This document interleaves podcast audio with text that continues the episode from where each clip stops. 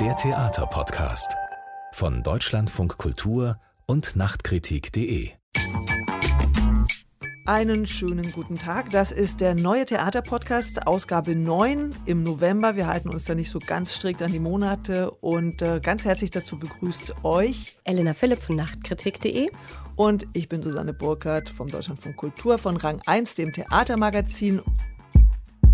Und wir widmen diesem Podcast Dirk Pilz, dem Theaterkritiker und Mitbegründer von Nachtkritik.de, der am Anfang dieses Monats im Alter von nur 46 Jahren gestorben ist und der sehr wichtig war in allen Debatten rund ums Theater und nicht nur das, sondern auch als Sachbuchkritiker, als politisch und kulturell denkender Mensch. Und wir werden am Ende unseres Podcasts an Dirk Pilz erinnern.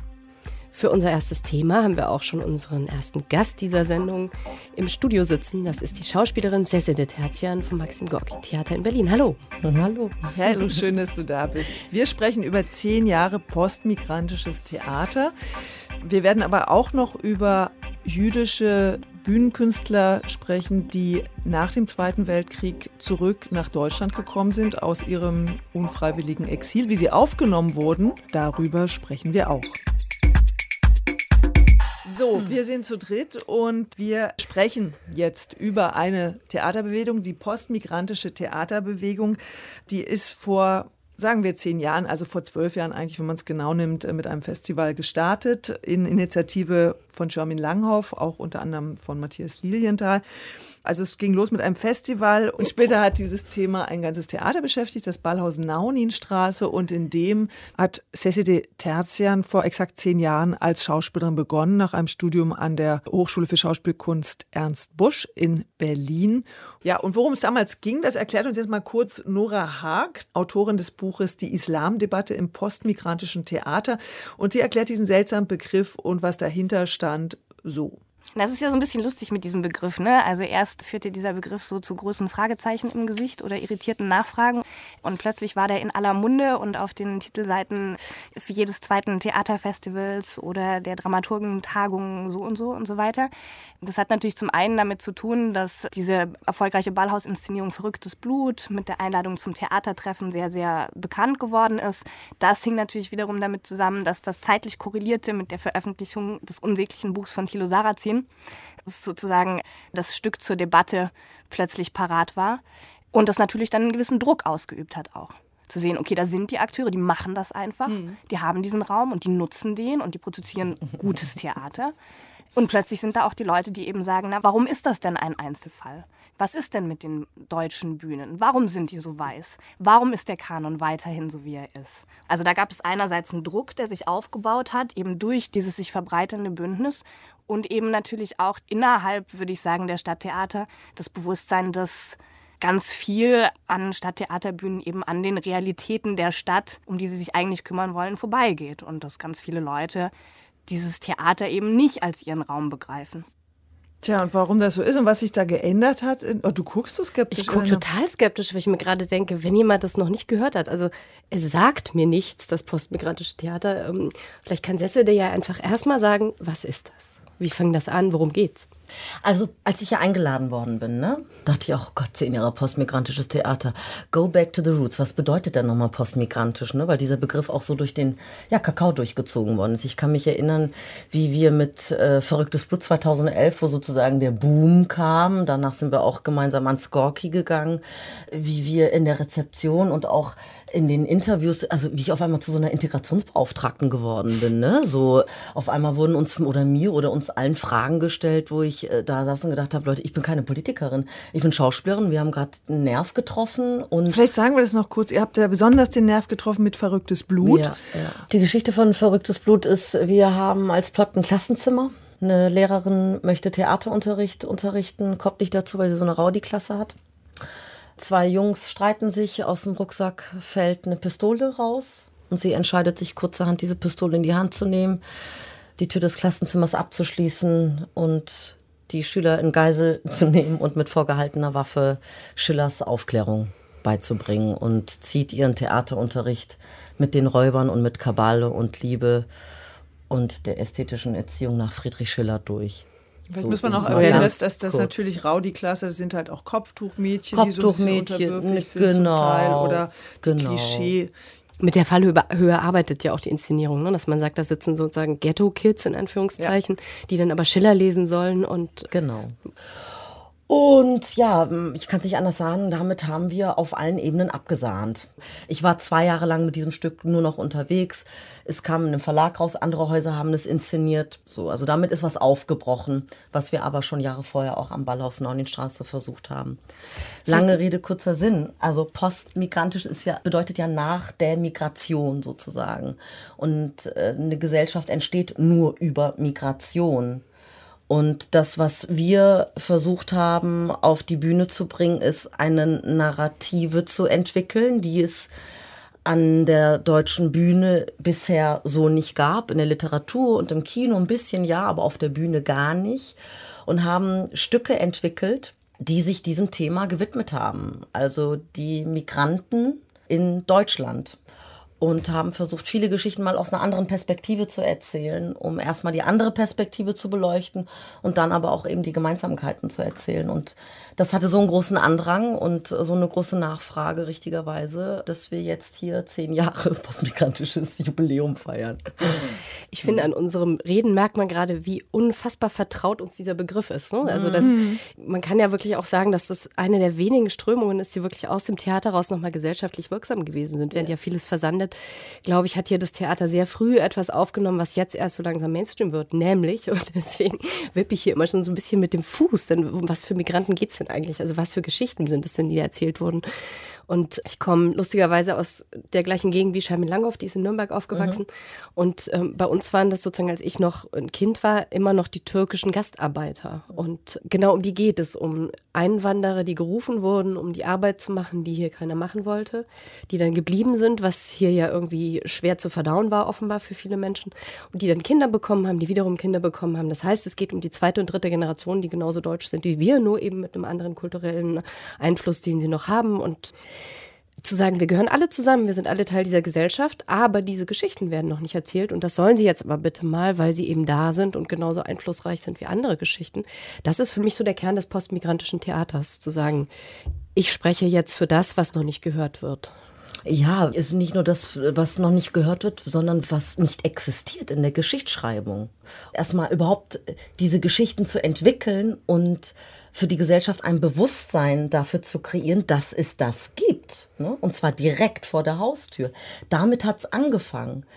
Und wo ich uns jetzt sehe nach diesen zehn Jahren oder wo ich uns gerne sehen würde, ist nicht mehr über die Unterschiede zu sprechen, sondern über die Gemeinsamkeiten, sondern auch über die Migration innerhalb der Deutschen sozusagen.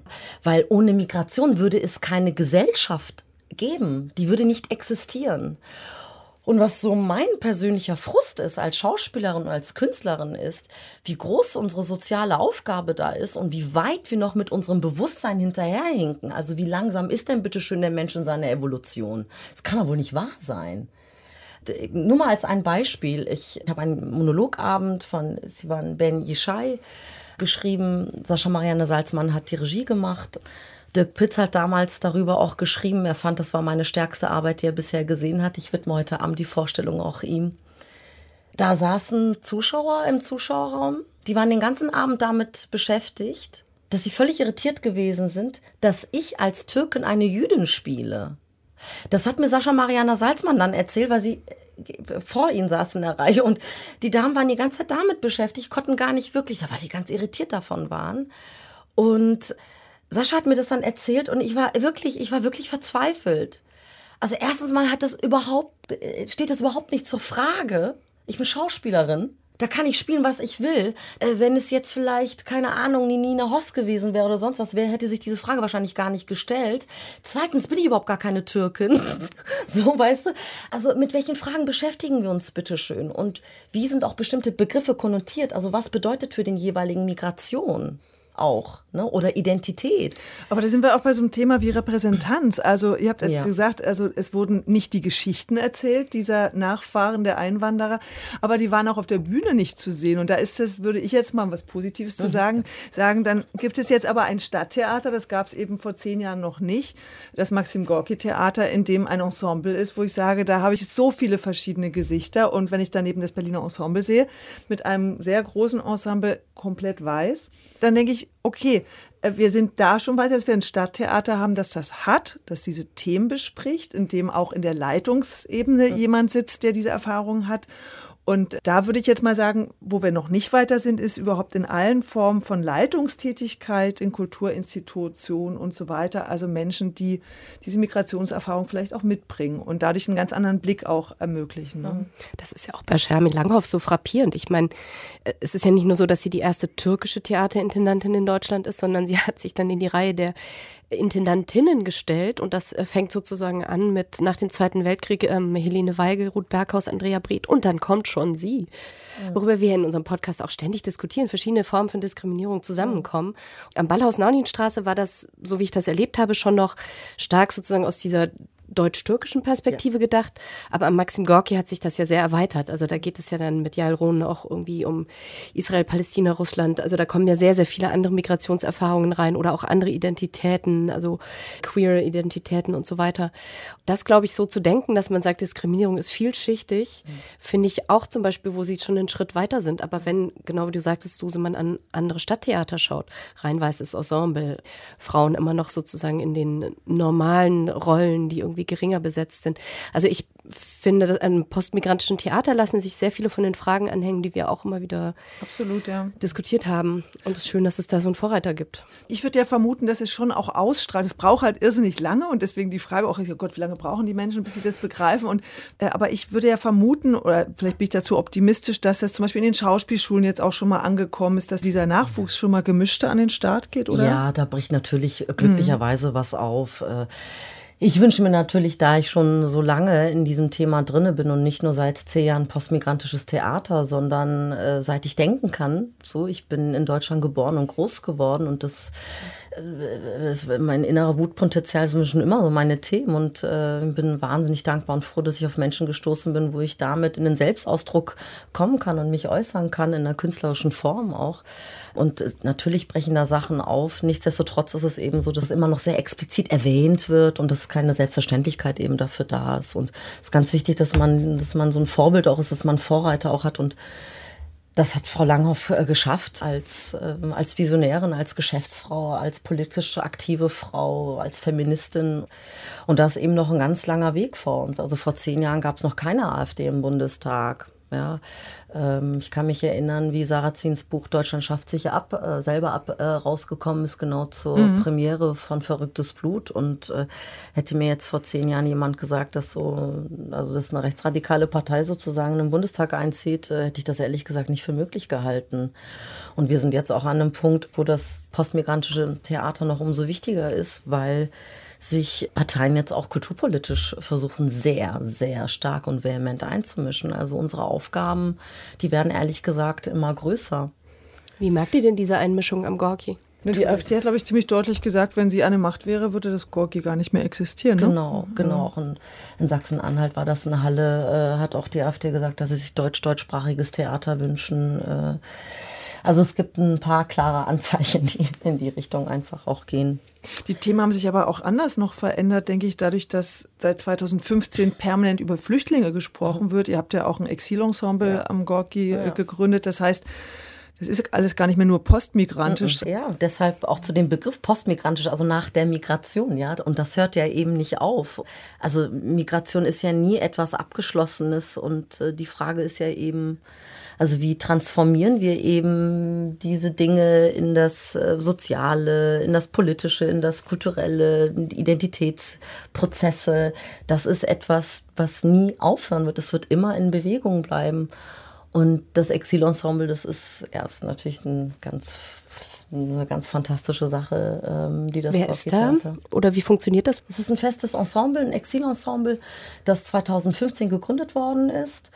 Und das Tolle ist eben auch, dass wir jetzt das auch vermischen. Also mit unserem Ensemble es soll ja nicht so sein, dass das Exilensemble neben dem Ensemble existiert, sondern dass eine Vermischung auch stattfindet. Und ja, das Theater muss ein ideologiefreier Raum und Ort bleiben, um ein Spiegelbild unserer Gesellschaft zu sein. Und dafür muss das Theater frei sein und bleiben und einen Raum des Diskurses geben können. Und das ist etwas, was wir am Gorki echt schaffen, weil so bunt, wie es auf der Bühne zugeht, ist es auch im Zuschauerraum. Und es ist so schön zu sehen, wie bestimmte Themen, Thematiken unterschiedliche Generationen zusammenbringen, Gespräche bringen, Auseinandersetzungen bringen. Und da können wir so vieles erreichen und machen und aufbrechen. Das heißt, wir können den Begriff postmigrantisch eigentlich noch nicht loslassen, mhm. aber er ist in der Gesellschaft angekommen und. Gäbe es einen anderen Begriff? Also Theater der Vielfalt oder wohin soll es gehen? Shelman wollte, glaube ich, damals neues deutsches Theater so als Begriff ist. Und dann war es klar, ey, das geht gar nicht, neues deutsches Theater als Begriff. So, nach der neuen so, deutschen Welle war auch Genau, ja, ja, ja, ja. Nee, und so kam das postmigrantische naja, wirklich so ein Bewusstsein dafür zu haben, dass wir niemals homogen sein kann, ja, dass, dass wir immer aus einer Vielfalt heraus existiert, dass wir eine heterogene Gesellschaft sind und jeder seine eigene Biografie in sich trägt und dass man keine Angst davor hat, sondern dass man eine Freude entwickelt und auch Begriffe wirklich neu transformiert wie nationale Identität. Also was kann das heute überhaupt noch sein? Und dazu sind wir wirklich alle eingeladen, ein anderes Bewusstsein dafür zu bekommen. Das war ja neulich auch so ganz schlagend. Am 3. Mhm. Oktober ähm, hat ja das Gorki Matagonitskas Grundgesetz aufgeführt am Brandenburger mhm. Tor. Mhm. Und dann riefen da irgendwie starke Figuren den äh, Text der Verfassung. Und nur wenige hunderte Meter entfernt äh, waren die Rechtsradikalen auf der Straße und haben demonstriert. Also das mhm. ist vielleicht das, was mir gerade noch aufgefallen ist, als du sagtest, ideologiefreier Raum. Mhm. Natürlich hat das Gorki auch eine Ideologie und eine Überzeugung. Ja, natürlich. Aber ja, ja. Ähm, es ist eine, wo auch ich sagen würde, es bringt die Gesellschaft auf lange Dauer auf jeden Fall voran, während die andere vielleicht... Ja, es ist einfach eine Ideologie, die auch für Weltoffenheit, für Toleranz steht. Genau. Und das zeigt, finde ich, auch ganz gut, um noch so einen aktuellen Bezug Bezug herzustellen. Jetzt am Wochenende ja der Aufschlag von dem Verein Die Vielen, bei dem sich ja ganz viele Kulturinstitutionen mhm. zusammenschließen, um mhm. zu sagen, wir sind für eine offene, tolerante Gesellschaft. Und das finde ich eine ganz wichtige Arbeit. Ja, und das ist das Schöne, es wächst ja auch so eine neue Generation heran. Da fallen mir jetzt so ein paar wenige Namen ein. Da ist Nejati Öziri, der jetzt das internationale Forum in Berliner Festspielen leitet, oder Esra Küçük, äh, die Geschäftsführerin der Allianz Kulturstiftung geworden ist, die auch bei uns am Haus im Direktorium war und das Gorki Forum geleitet hat auch und Nora Abdel Maksud. Es breitet sich eben aus und das brauchen wir auch und ist auch schön so. Ja, schönes Schlusswort, Cecil Terzian. Vielleicht müssen wir in zehn Jahren nicht mehr über postmigrantisches Theater sprechen, weil es total selbstverständlich ist. Vom postmigrantischen Theater kommen wir jetzt zu einem Thema, das ebenfalls mit Migration zu tun hat, allerdings theaterhistorisch, und zwar die Remigration jüdischer Theaterschaffender nach dem Zweiten Weltkrieg. Unser Podcast entsteht ja an einem Jahrestag. Äh, am 9. November vor 80 Jahren fanden bekanntermaßen die Novemberpogrome statt. Und schon in den Jahren zuvor, ist ja bekannt, verließen viele jüdische Bürger das Land, darunter auch viele Bühnenkünstler. Und die Literatur- und Theaterwissenschaftlerin Anna Feinberg hat die Schicksale von 200 jüdischen Rückkehrern untersucht die nach dem Zweiten Weltkrieg zurückgekehrt sind, 1945, in deutsche Theaterhäuser, und zwar in Ost und West, zurück aus einem unfreiwilligen Exil. Und ähm, in diesem Buch wird deutlich, welche Schwierigkeiten und Herausforderungen auf diese Rückkehrer warteten. Also ein Buch, über das es sich auf jeden Fall zu sprechen lohnt. Es lohnt sich auch, es zu lesen. Und wir freuen uns sehr, dass die Autorin Anna Feinberg jetzt in einem Studio in Stuttgart ist und mit uns sprechen kann. Schönen guten Tag. Guten Tag. Frau Feinberg, die Bühnenkünstler kamen aus aller Herren Exilländer zurück in ein gebrochenes Leben, wie es in Ihrem Buch auch heißt, zurück ins Rampenlicht. Was war denn überhaupt so der, wenn man das überhaupt verallgemeinern kann, der Antrieb in das Land der Täter zurückzukehren? War das die Sprache vor allen Dingen? Allerdings die Sprache.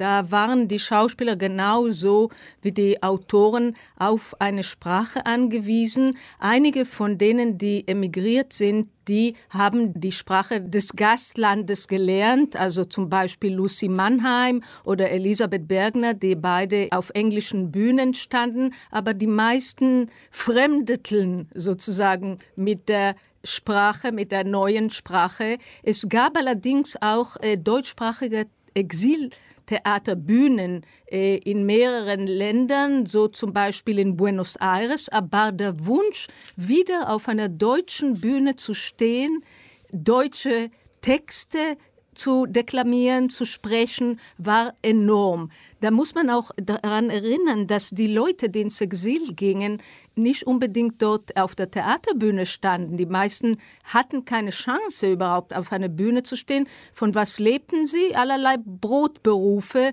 Die eine war Kassiererin, die andere eine Pflegerin und so weiter und so fort. Also plötzlich war das Leben ganz anders. Man hatte kein Geld, man hatte keinen Beruf und vor allem man sehnte sich nach der Sprache. Man wollte wieder auf einer deutschen Bühne stehen. War es auch die Anerkennung, nach der man sich sehnte? Also, Sicherlich. Sie hm. kennen ja Schauspieler besser als auf der Bühne zu stehen und äh, von, äh, von einem Publikum bejubelt zu werden, kann es für die nicht sein. Das ist heute so, das war auch damals so. Auf der Bühne stehen konnten vor allen Dingen die Exilkünstler, die in, die Schweiz gegangen waren, weil da konnte man ja weiter auf Deutsch spielen. Richtig. Einer von, von denen war der spätere Intendant des Deutschen Theaters in Berlin, Wolfgang Langhoff. Genau. Der ist 1934 in die Schweiz exiliert, nach 13 Monaten KZ-Haft und der kam im Oktober 1945 zurück nach Deutschland. Und es gibt eine Rede, die er im Schweizer Radio gehalten hat, in der er erklärt, warum er nach Deutschland zurück will. Das hören wir jetzt mal kurz. Wenn ich mich heute entschließe, nach Deutschland zurückzukehren, so werden meine Freunde den Entschluss verstehen. Ich habe mich immer meiner wahren Heimat verbunden gefühlt, auch in den schrecklichen Jahren der faschistischen Barbarei und noch viel mehr heute, wo mein Vaterland unter den furchtbaren Folgen seines eigenen geschichtlichen Versagens Schwerstes zu erleiden hat. Da will ich nun nicht warten, bis meine Landsleute vielleicht aus dem Gröbsten heraus sind oder bis alle Gefahren überwunden sind, sondern lieber heute mit Hand anlegen am kulturellen Neuaufbau eines freien, demokratischen Deutschland, so gut ich es eben kann. Ja, Frau Feinberg, Sie sagen ja an einer Stelle in Ihrem Buch, dass das natürlich im Prinzip alles Einzelschicksale sind und dass sich nicht so wahnsinnig viel verallgemeinern lässt. Aber können Sie sagen, was dann, also kultureller Wiederaufbau des Landes, aber was dann so die größten Probleme und Widerstände waren, denen die Rückkehrer da zu begegnen hatten? Also zum einen zu Langhoff selber. Wir wissen, die meisten Schauspieler, die ins Exil gingen, waren in der Tat Juden. Langhoff gehört zu jener Gruppe, in der auch Brecht ist und Erwin Piscator, nicht Juden, die ebenfalls aus unterschiedlichen Gründen ins Exil gingen.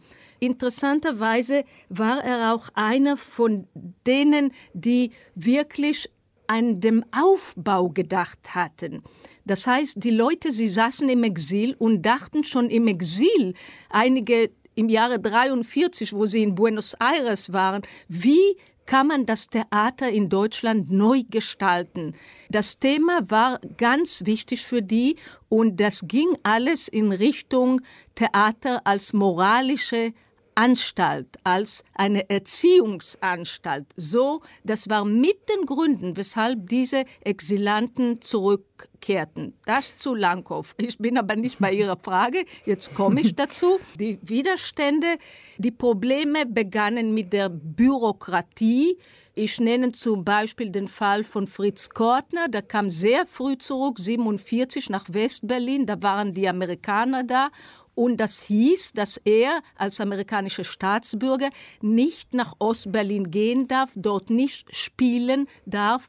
Aber nicht nur das, sondern äh, als er einmal mit äh, Barlog, äh, dem großen Intendant, Barlog. ja, mhm.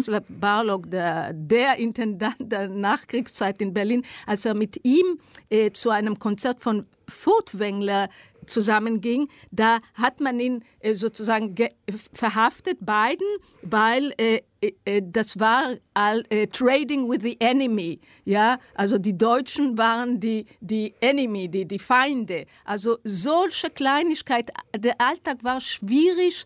Die Leute mussten sich erst finden, also an, an einem Ort finden und die Bürokratie war enorm.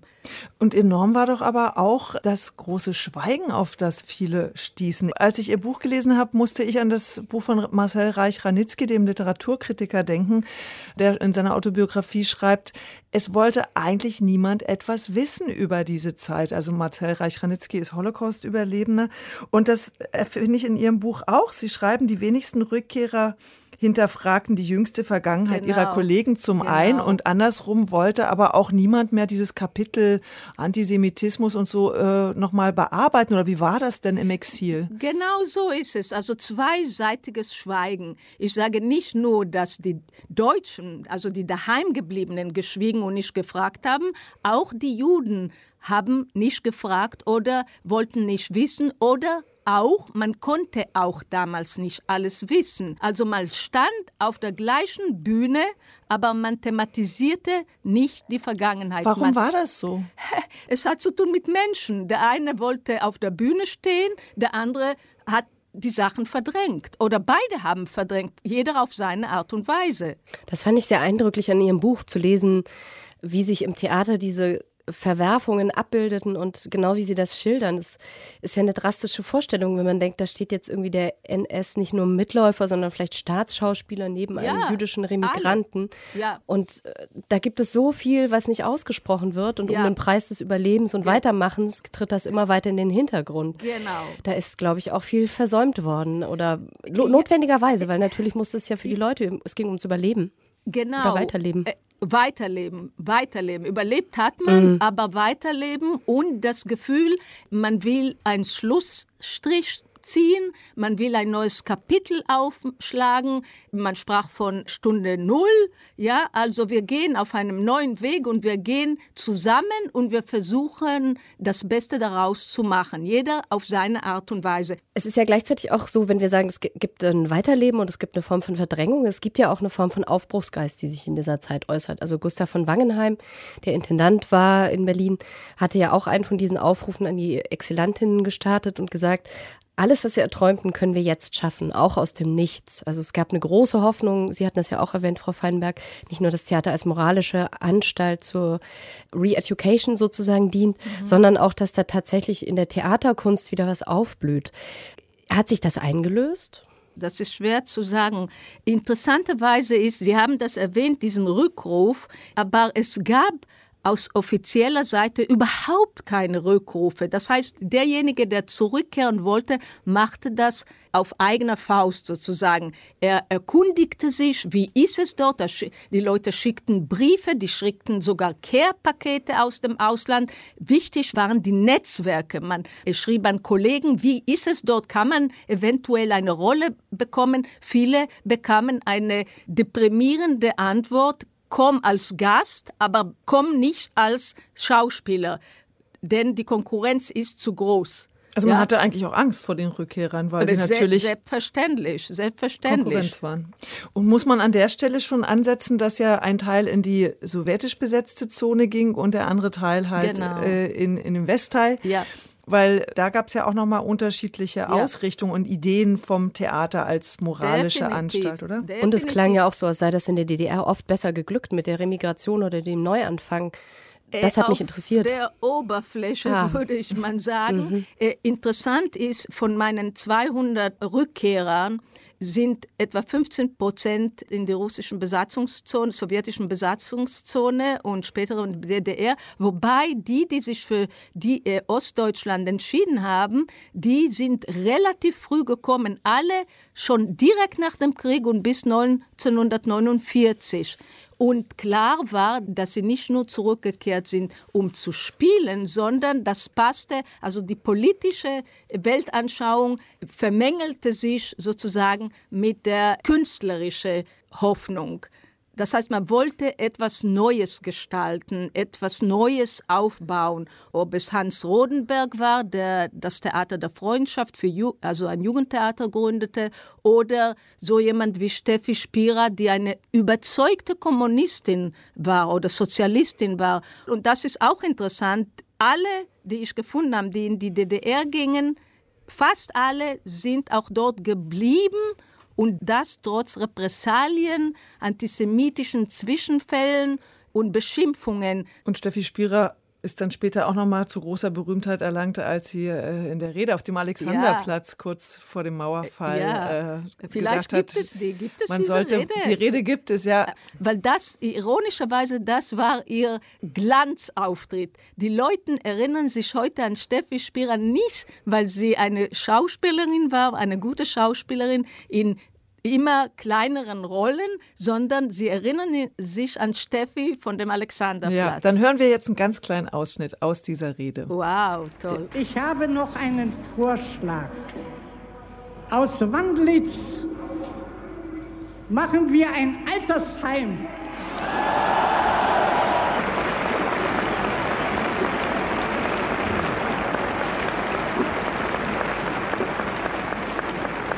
Die über 60 und 65-Jährigen können jetzt schon dort wohnen bleiben. Wenn sie das tun, was ich jetzt tue, abtreten. Steffi Spierer im Oktober 1989 in der großen Kundgebung kurz vor dem Mauerfall in Ostberlin. Die Literaturnobelpreisträgerin Hertha Müller, die hat unlängst in einer Preisrede gesagt, man habe in Deutschland nach 1945 die Dimension des Exils nicht verstanden. Bis heute will man sie nicht verstehen. Und das würde sich auch darin zeigen, wie man heute gegen Flüchtlinge hetzt. Würden Sie da mit ihr mitgehen? Weiß ich nicht.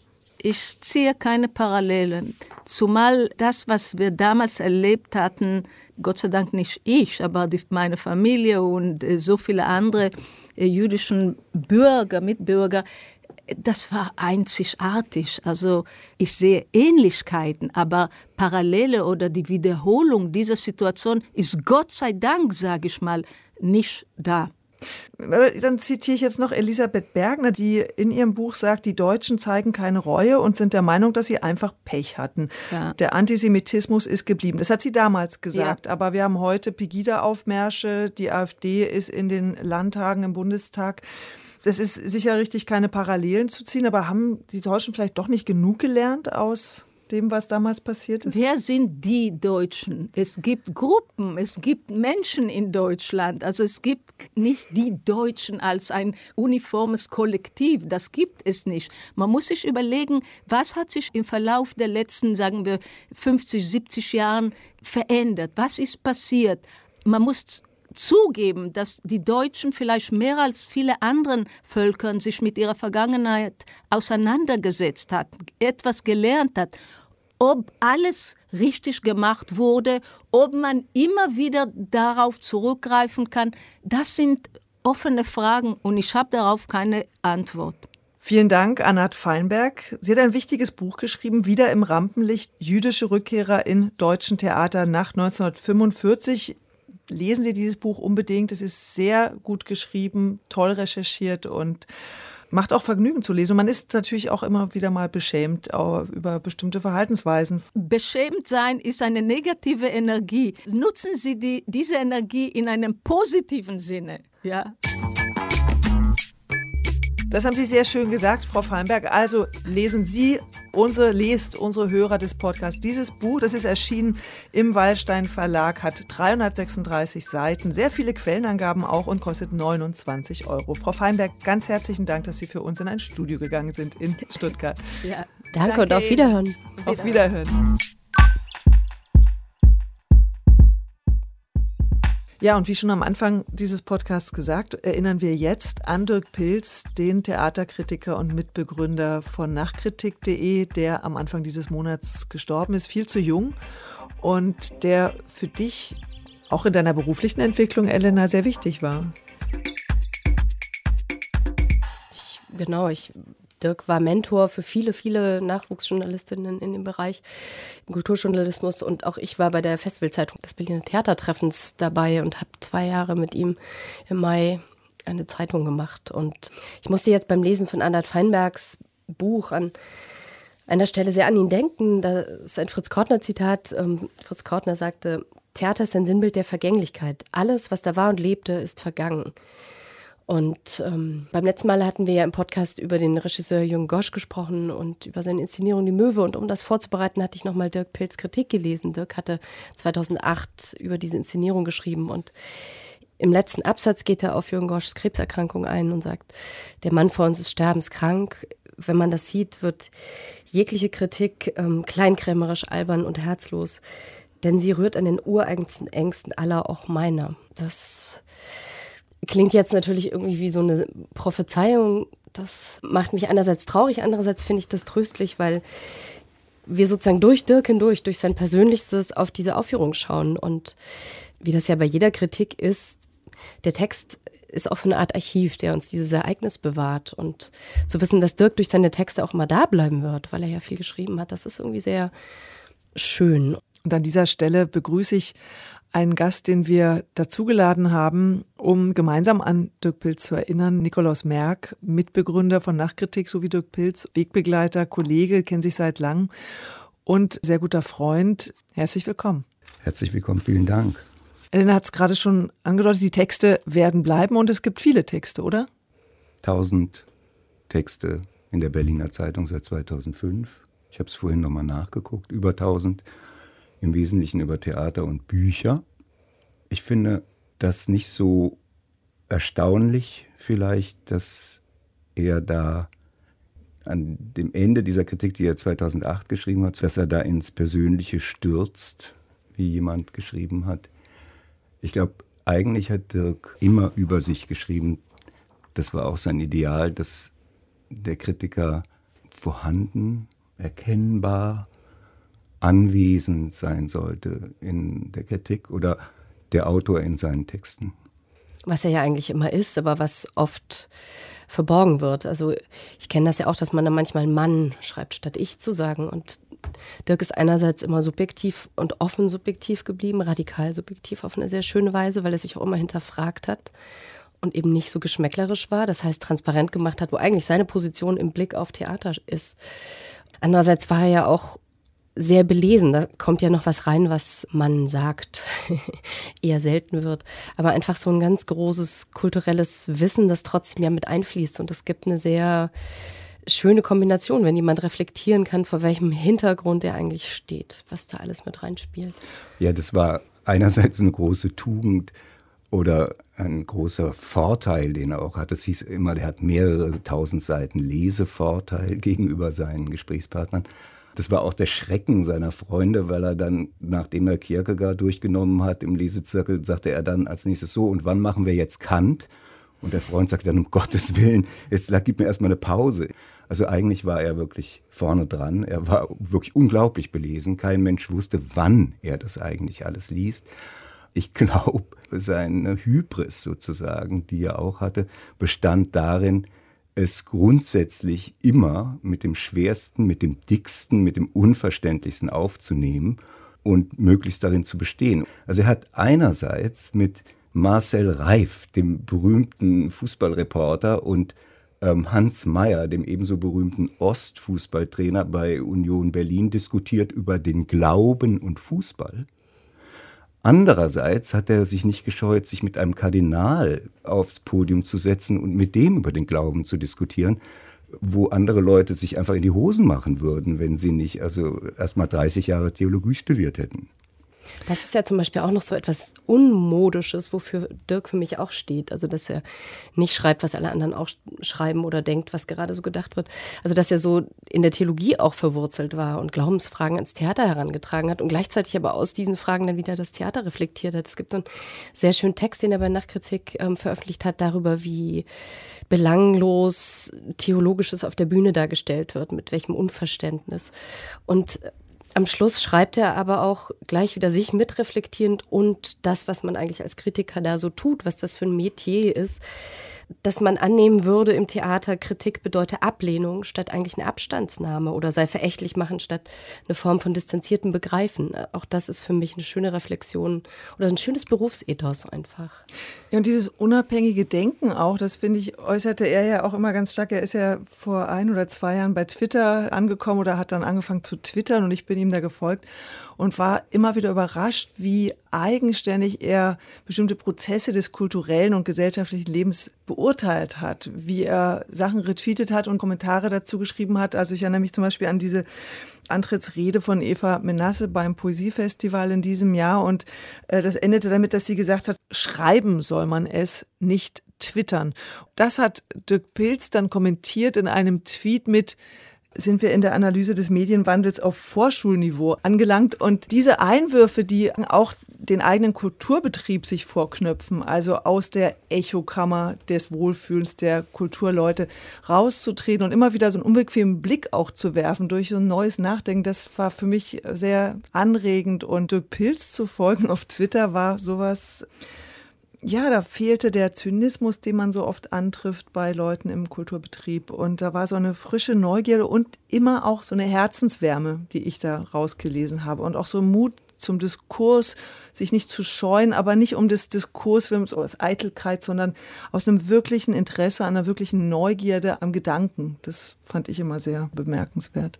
Ich glaube, das kommt daher, dieses erstmal diese Unabhängigkeit des Gedankens, dass er als Pfarrerssohn schlimmer als Missionarssohn in der DDR groß geworden ist. Er hat nicht mitgemacht, er war nicht in der FDJ, hat keine Kompromisse geschlossen. Und die Devise im Elternhaus war, ihr müsst besser sein als die anderen, sonst könnt ihr hier nicht bestehen. Jetzt ist es aber so, einerseits diese Konfrontation, einerseits dieses besser machen wollen und müssen, um weiterzukommen. Andererseits aber, das beschreibt er selber in einem Text, die Erfahrung, dass es auf den Menschen ankommt, hat er da geschrieben. Also bei ihm war es sein Klassenlehrer, der ihn durchgesetzt hat quasi an der Schule, dass er Abitur machen durfte, was seine Bildungskarriere letztendlich als Bedingung seiner Bildungskarriere funktioniert hat. Und er hat das auch nicht vergessen. Also er hat eben immer die Möglichkeiten des Handelns der anderen bedacht, seine eigenen mitbedacht und hat danken können. Er war ein, kann ich sagen, wirklich sehr, sehr guter Freund. Er war sehr begabt zur Freundschaft, kam auf die Leute mit Vertrauen zu, nicht mit Misstrauen. Dieser auf Twitter geführte Kampf gegen rechts, Kampf gegen die AfD war ja auch da auf Twitter, war ja nicht nur immer Bücher nennen. Ähm, nee, es war sehr politisch auch. Das kam auch aus der Kindheit oder aus der Jugend meiner Meinung nach, weil wir Westler jetzt ähm, wirklich erst im, im Zuge von Pegida, glaube ich, wirklich gelernt haben oder lernen mussten und die Ostmitbürger sich erinnern mussten, wie stark Neofaschisten in den 80er Jahren in der DDR präsent gewesen sind, unter den Jugendlichen vor allen Dingen. Bei Dirk ist es eigentlich so gewesen, die theologischen Fragen waren eigentlich die letzten Fragen. Und das ist ja auch das, was er dem Theater vorgeworfen hat. Das ist das, was du gesagt hast, Elena. Er hat dem Theater vorgeworfen, dass es sich drückt um die letzten Fragen. Er hat dem Theater vorgeworfen, dass es die Tragödie als das wirklich radikal Fremde, wie er sagen würde, dass es das eigentlich vermeidet. Dass sie, die Tragödie wird dann sozusagen in, als Polizeistaat dargestellt oder wird als irgendwie Diktatur dargestellt, dass wir sie wiedererkennen. Aber das Fremde, das ganz andere, das Verhältnis der Menschen zu den Göttern, also zu Schicksalsmächten, das, dem wird nicht nachgegangen eigentlich, sondern es wird verkleinert. Das war eine seiner großen Monita immer. Genauso wie es äh, die Fragen des Glaubens natürlich, das hat Elena gesagt, aber auch weiß ich nicht, Fragen der Liebe im Grunde genommen nie für ihn oder sehr, sehr selten für ihn adäquat verhandelt hat. Jemand, der sozusagen am allerletzten dran ist, aber gleichzeitig auch am allernächsten. Also ich denke mir jetzt gerade, wir haben ja vorhin über das Thema Remigration gesprochen, ähm, über Zeiten, die sich verdüstern, wo man merkt, dass es wieder Ausschlussbewegungen gibt. Das ist ja was, vor dem Dirk vor seinem Hintergrund der DDR, wie du sagtest, Neofaschisten sind stark präsent im Alltag, aber dann auch als jemand, der irgendwie über die DDR-Kirche etwas sehr Widerständiges hat, was Dissident ist. Das ist ihm jetzt so früh schon bemerkbar gewesen und ich denke mir immer, jetzt fehlt Dirk und wir werden da allein durchgehen müssen. Ja, jetzt fehlt Dirk und wir werden da allein durchgehen müssen. Vor allen Dingen fehlt einfach ein guter Mensch. Vielen Dank, Nikolaus Merck. Wir haben uns gemeinsam erinnert an Dirk Pilz, der der Theaterlandschaft, aber auch der Kulturlandschaft und natürlich auch als Freund vielen, vielen Menschen fehlen wird. Und damit geht dieser Theaterpodcast zu Ende. Wir hören uns wieder in vier Wochen. Wir, das sind Elena Philipp von nachkritik.de und, und, beide gleichzeitig. Es bringt bestimmt Glück. Ähm, Susanne Burkhardt vom Deutschlandfunk Kultur der Sendung Rang 1, dem Theatermagazin. Tschüss, bis zum nächsten Mal. Auf Wiederhören.